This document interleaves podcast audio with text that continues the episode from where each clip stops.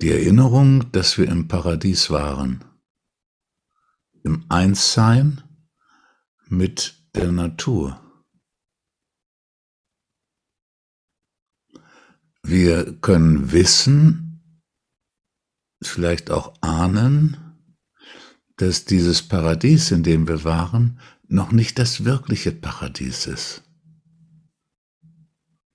Weil den ganzen Tag in Todesangst sein oder nicht so, aber mit der Möglichkeit doch gefressen zu werden, im Winter nichts zu essen zu haben, Hoffnung, den Winter zu überstehen, das ist ja alles da in diesem Paradies, aber nicht angenehm. Aber dieses Einssein ist angenehm, auch wenn es nur das Einssein mit der Natur war und das Einssein mit dem Augenblick, weil wir damals noch nicht in die Zukunft hinein denken konnten.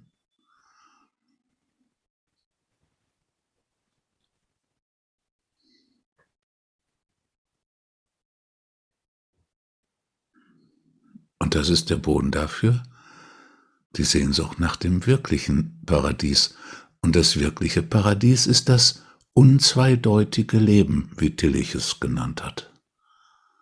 Das non-duale Dasein, das non-duale Sein. Aus dieser Dualität zwischen Hunger und Sattsein, Winter und Sommer, Frieren und Schwitzen, aus dieser Zweideutigkeit wieder rauszukommen in die Eindeutigkeit.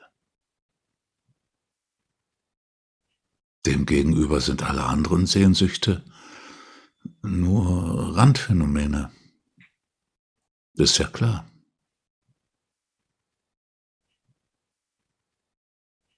Das ist das, was auch die meisten Menschen machen.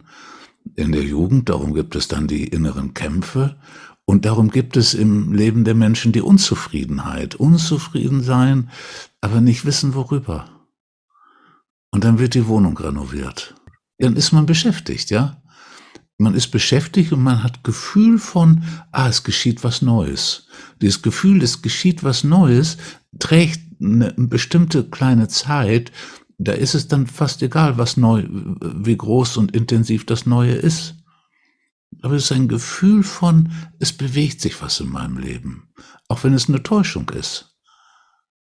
Und darum muss der Urlaub, wenn er im letzten Jahr nach Thailand ging, im nächsten Jahr in, in die Mitte Afrikas auf Löwenjacht gehen, damit es ein bisschen mehr ist. Ne? Dieses ein bisschen mehr macht die Illusion von Wachstum, von Entwicklung.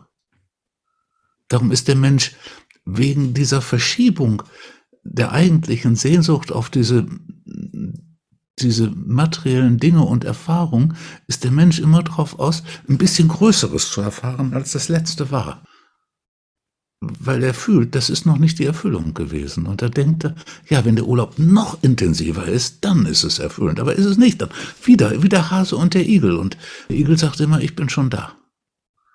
Der Hase rennt sich zu Tode.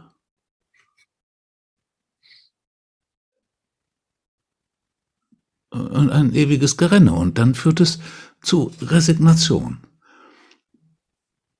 So, da kann dann ein Mensch dann so eine Altersweisheit kriegen, wenn er in diese Resignation, wenn die nicht zu negativ äh, zerstörerisch wird, sondern wenn er da für sich so ein, einigermaßen so einen Ausgleich findet und so, dann kann er dann äh, zu so einem erträglichen, älteren Menschen werden und kriegt äh, kriegt dann in der Bundesbahn äh, Seniorenermäßigung und und, und so. Und dann kann er sich da manchmal dann auf eine zufriedenere Weise einrichten, äh, wenn er sagt, ja, ja, ja, sagt er dann, na gut.